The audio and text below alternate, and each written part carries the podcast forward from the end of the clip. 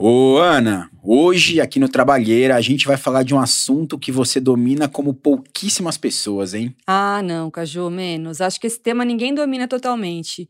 É daqueles que precisa de muita gente pensando junto. Então, eu tô tentando criar um climinha de suspense aqui. Só que a verdade é que tudo não passa de um jabá descarado, né? Mas completamente legítimo. A Ana é uma das idealizadoras de um projeto super cabeçudo chamado Por Trás do Alimento um núcleo da Repórter Brasil que se juntou à agência pública para cobrir em profundidade o impacto dos agrotóxicos na alimentação e na saúde das pessoas, não é isso, Ana? É isso mesmo. É, para quem se preocupa com essa questão, ainda mais nesses últimos tempos, né, que teve uma liberação recorde de agrotóxicos no Brasil, vale a pena ver o tanto de coisa que a gente descobriu nesses últimos anos. Tá tudo lá no nosso site repórterbrasil.org.br. Tem muita investigação sobre esse assunto. Ou se tem, Ana, e uma das minhas preferidas é o mapa da água.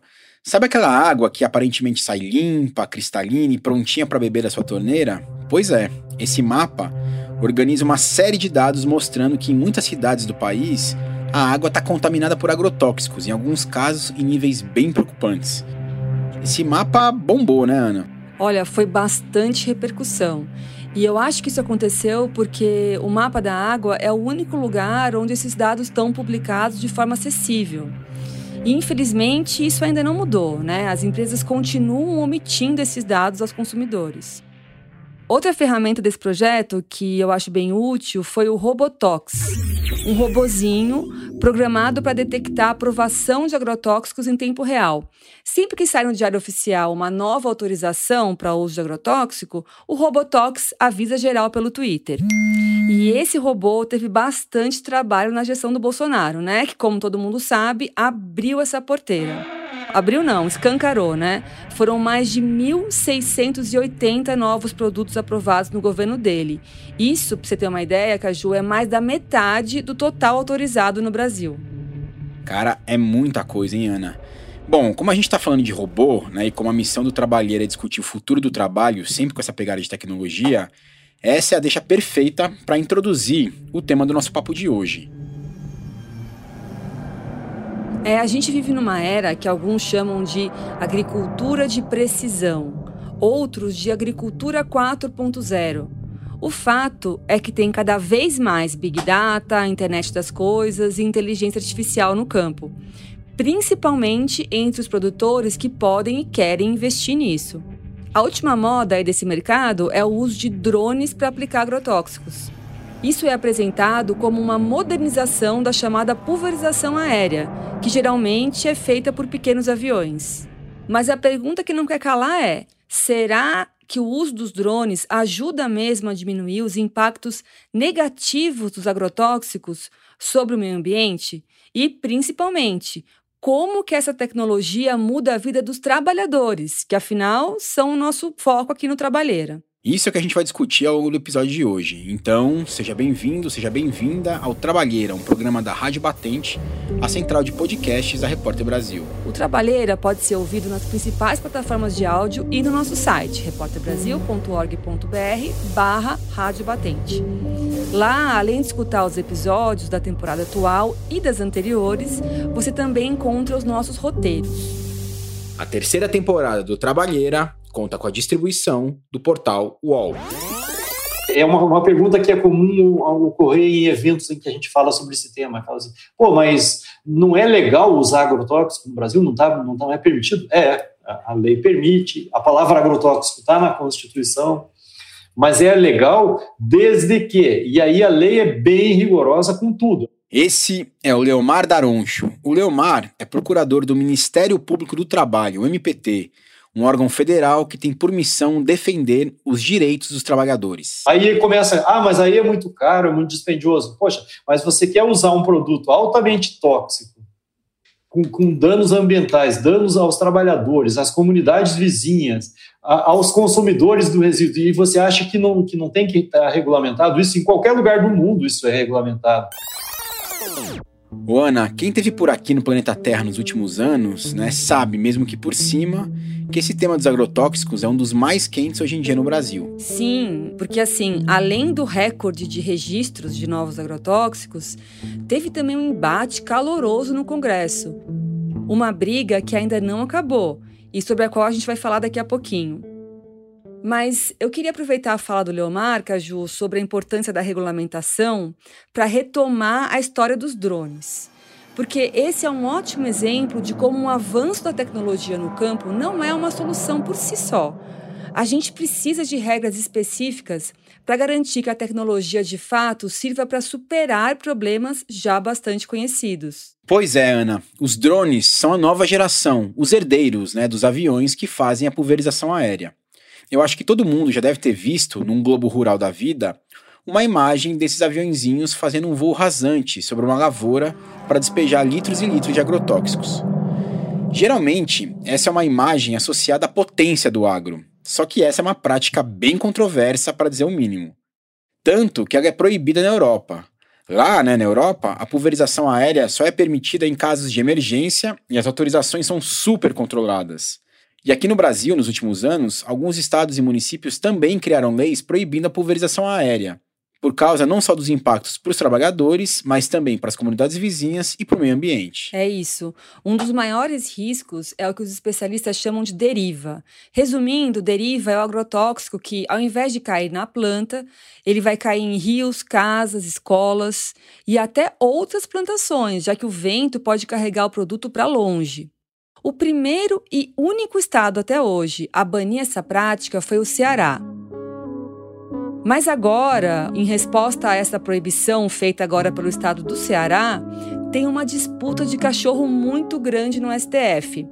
Isso porque a CNA, que é a Confederação Nacional da Agricultura e Pecuária, que representa os grandes produtores rurais, entrou com uma ação para derrubar as leis que proíbem a pulverização aérea em todo o Brasil. Caramba, é muito curioso ver como a tecnologia avança mais rápido que o direito, né, Ana? A discussão na justiça é sobre aviões, mas a gente está na era dos drones. Aliás, por curiosidade, em que tipo de plantações esses drones têm sido mais utilizados, hein, Ana? Olha, Caju, grandes produtores de grãos, como soja, milho, ainda não estão usando os drones para aplicar agrotóxico, mas já estão sendo usados na produção de frutas. E além dos tipos de lavouras, tem uma questão de grana também, né, Ana? E sobre esse assunto, quem tem muito a dizer é o Lúcio Jorge. O Lúcio é engenheiro e servidor da Embrapa, né, aquele órgão federal especializado na assessoria técnica a produtores rurais. Eu diria que começa a ter uma abrangência bastante grande agora, né? Está caindo o preço, mas ainda é caro para o pequeno e médio produtor. Então, com isso, a gente está vendo o quê? Uma explosão de prestadores de serviço. Né? Então, é, aqueles prestadores de serviço que faziam serviço para agricultura de precisão começaram a comprar drones de pulverização e estão fazendo. Os nichos maiores que eles estão entrando é onde era difícil, por exemplo, é, áreas de montanha, áreas, é, por exemplo, eucalipto, tem umas áreas bastante difíceis de, de percorrer, então o drone de pulverização ele entra bem nesse aspecto. É, pequenas propriedades, elas estão comprando o serviço, né? Só que ainda é um serviço que não está barato. Bom, o Lúcio parece ver com muito bons olhos esse desenvolvimento dos drones, né, Caju? Com certeza, Ana. Ele de fato acha que os drones são um avanço importante, mas também enxerga alguns gargalos, né? Principalmente em termos de regulamentação e fiscalização. Olha, a gente fez uns trabalhos, né, comparando em segurança, comparando mesmo qualidade, né, a, a qualidade do, da aplicação do drone, ela é bem superior, né, se você pensar, você gasta muito menos produto, tem muito menos impacto ambiental, então, mas assim, eu diria que é um caminho sem volta, é um, é, é um equipamento que realmente traz eficiência, traz riscos também, né, então tem que, toda uma legislação tem que amparar aí melhor, porque o problema de um item, imagina que um drone desse, drone cai, é fácil cair, mas imagina que um drone desse caia num manancial que abasteça uma água de uma cidade, ele com um produto químico desses. Então, é muito mais fácil cair um drone desses do que um avião de, de pulverização convencional, porque a, a categoria assim de de seguranças e tal é, é, é diferente, né? Então, assim, exige muito mais manutenção da, é, numa categoria de avião tripulado. Uh, e a, os drones, eu diria que são mais negligenciados um pouquinho. Bom, ficou claro que o Lúcio, apesar das ressalvas, vê o uso dos drones como um caminho sem volta. E tem também quem veja esse caminho com bastante temor, mais como risco do que como solução. É o caso da Nayara Bittencourt, que é advogada da Terra de Direitos, uma organização que assessora comunidades tradicionais e movimentos sociais. Olha, eu sinceramente não vejo de forma positiva por quê? Porque na verdade ele vai ao invés de substituir, por exemplo, a aplicação por aeronaves, ele vai multiplicar.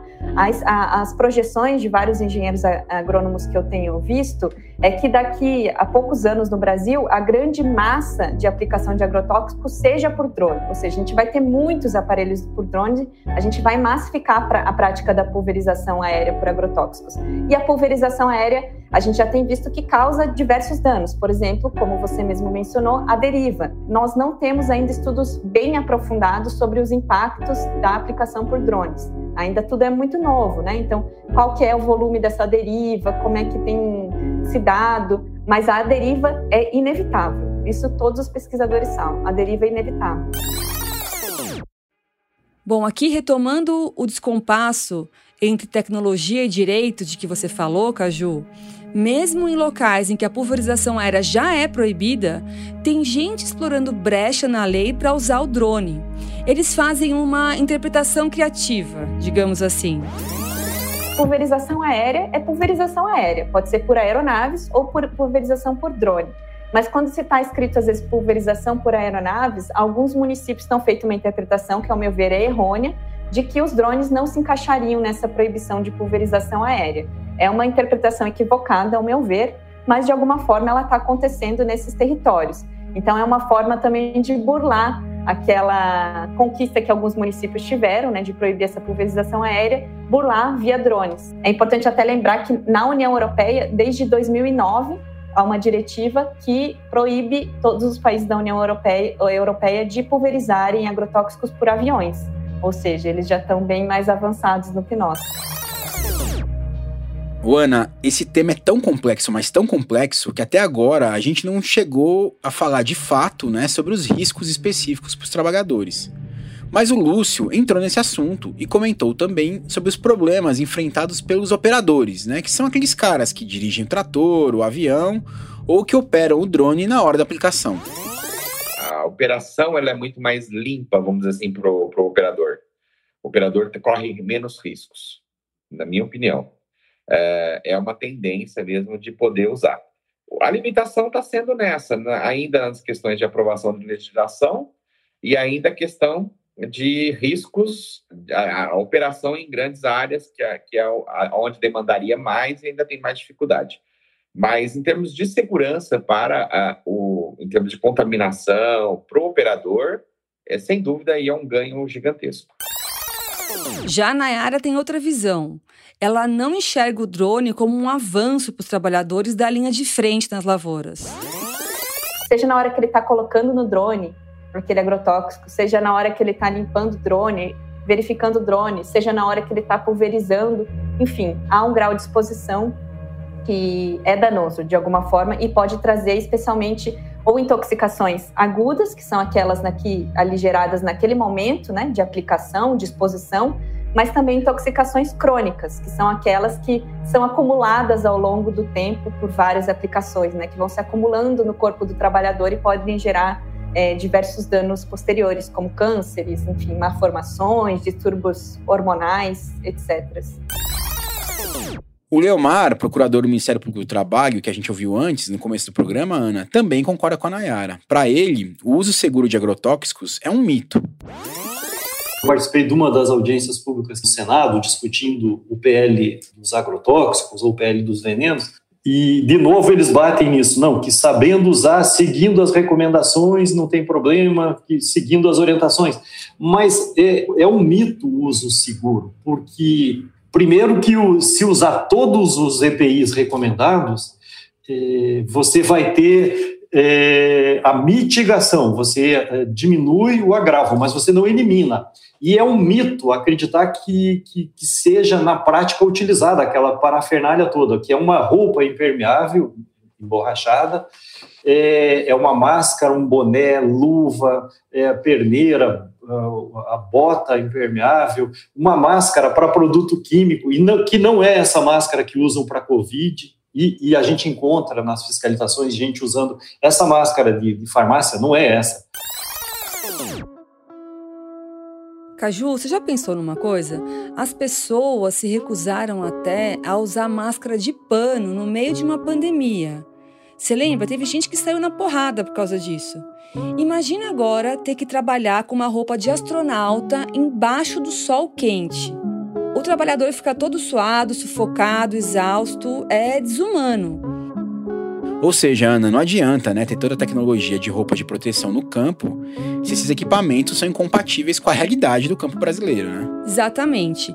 E para a gente ter uma ideia do quão grave é esse problema, tem dados oficiais que a gente levantou nas nossas matérias. Segundo os dados do DataSUS, do Ministério da Saúde, foram mais de 7 mil pessoas atendidas em hospitais e diagnosticadas com intoxicação por agrotóxico no ambiente de trabalho entre 2010 e 2019.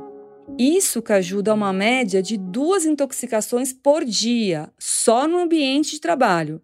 E olha que a gente está falando só das pessoas que se sentiram mal a ponto de ir até um hospital e de casos onde o profissional de saúde conseguiu relacionar o caso ao trabalho.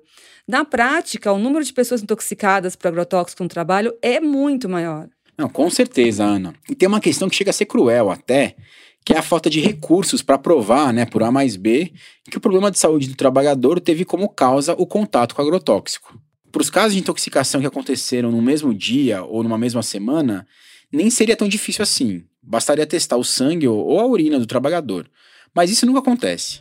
Agora, nos casos em que a intoxicação ocorreu ao longo de muito tempo, uma série de testes ainda mais inacessíveis seriam necessários. Então, na prática, essa relação nunca fica comprovada. Nessas apurações, eu conheci uma pesquisadora que monitora há anos todas as decisões da justiça brasileira sobre processos que envolvem agrotóxicos no mundo do trabalho. Segundo ela, a Raniele Souza, da Federal do Mato Grosso, é muito raro mesmo ver uma decisão na justiça que reconheça o chamado nexo de causalidade entre a doença e a exposição ao agrotóxico. Vamos então ouvir a Raniele sobre as grandes dificuldades para provar justamente o tal do nexo de causalidade. Então é preciso demonstrar que um trabalhador ele está doente, que a pessoa está intoxicada, e além de provar que a pessoa está intoxicada, é preciso provar que aquela doença foi provocada por aquele determinado agrotóxico. E aí, quando nós tratamos né, de doença, de intoxicação, qual é a defesa geralmente que as empresas apresentam? Ela tenta demonstrar que não tem como provar que aquele câncer foi provocado por aquele agrotóxico, que aquela doença pulmonar foi provocada exclusivamente por contato com aquele agrotóxico, que aquela doença renal não foi provocada pelo contato com o agrotóxico. Por isso que o nexo de causalidade ele é difícil ouvindo a Ranieri falar sobre a dificuldade de se comprovar esse nexo de causalidade, Ana, isso me lembrou o discurso de outras indústrias, né? Acho que a mais famosa é a do tabaco, que historicamente sempre tentam levantar dúvidas, né, para usar um eufemismo, sobre os malefícios que todo mundo sabe que elas causam. Né? Sabe aqueles filmes de Hollywood em que um processo multimilionário está para ser julgado e os advogados da empresa ficam tentando achar um argumento retórico para convencer o júri? Enfim, essa coisa meio a dúvida é o nosso negócio. Sim, é, isso me lembra um caso gravíssimo que a gente cobriu no ano passado, que foi de uma comunidade rural no interior do Maranhão, onde um avião jogou agrotóxico sobre crianças, sobre a comunidade e acabou pegando em crianças também. As imagens das crianças ganharam bastante repercussão e o governo enviou agentes de saúde para testar as vítimas. O mais impressionante desse caso, Caju, é que meses depois, as vítimas ainda não tinham tido acesso aos resultados dos seus testes, enquanto um representante do fazendeiro teve. E ele usou essas informações para questionar a contaminação, chegando a dizer que o problema das crianças era sarna. Nossa, que coisa impressionante, Ana.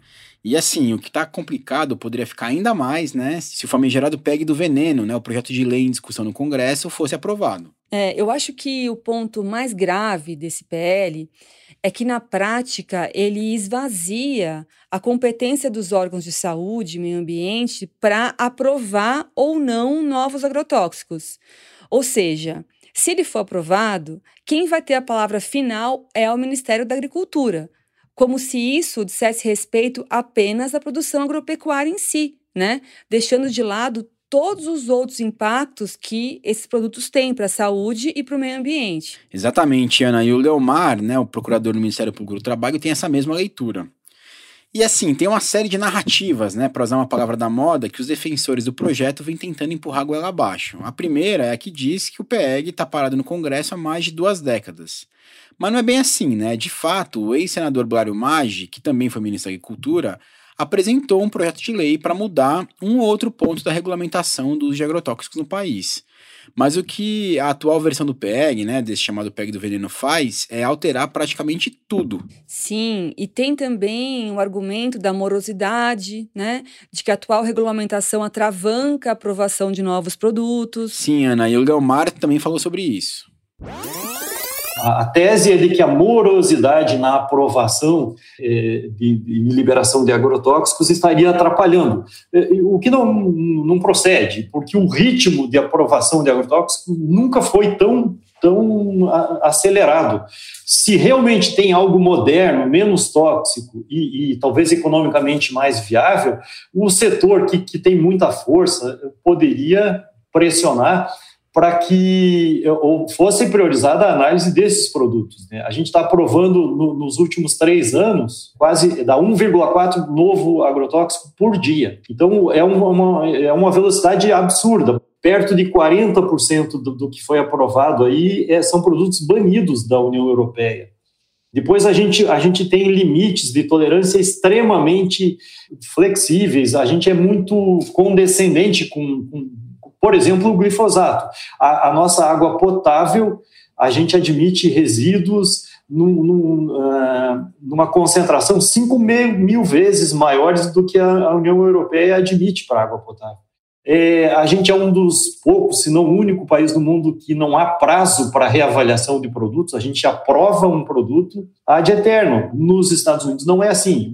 A aprovação é por um tempo, cinco anos, e tem que ter revisão depois. É, é ônus do fabricante provar que ele pode continuar sendo. É, seria algo como a nossa carteira de motorista, ela não é para sempre. Né?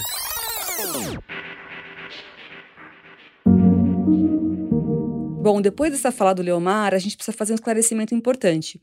Boa parte dos agrotóxicos que foram liberados no governo Bolsonaro não são de fato novos agrotóxicos, mais modernos, mais eficientes, menos nocivos.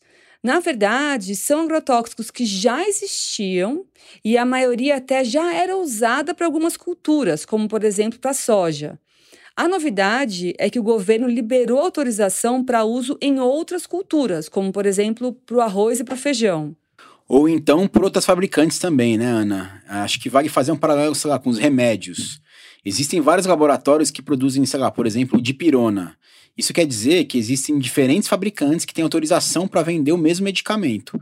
No caso dos agrotóxicos, é, é, mais ou menos isso que tem rolado, né? Mais empresas que produzem agrotóxicos já liberados por aqui entrando no mercado brasileiro. Exatamente, Caju. Com um agravante que o Leomar muito bem pontuou.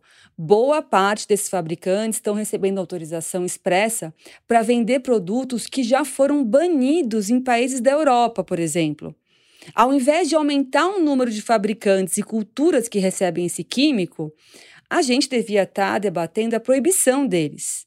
Sem falar na alta tolerância à contaminação das águas e dos alimentos que a nossa lei permite, né? É por aí, Ana. Acho que a gente já fez um bom resumo do que está em jogo nesse PL. É muita coisa para dizer, mas acho que a gente já falou demais por hoje, hein, Caju? Falamos demais, Ana. Então, acho que é melhor ficar por aqui, né? O Trabalheira é um programa da Rádio Batente, a central de podcasts da Repórter Brasil. O roteiro original é de minha autoria, Carlos Juliano Barros, e o tratamento de roteiro é da minha amiga e companheira de apresentação, Ana Aranha. A montagem e a edição ficam por conta do Vitor Oliveira. As trilhas foram compostas pelo João Jabassi e pela Mari Romano, quando esse programa ainda era feito em parceria com a Rádio Novelo. A eles, nosso muito obrigada. E esse programa também contou com a distribuição do Portal UOL. É isso, Ana. Valeu, obrigado. Valeu, Caju. Até a próxima.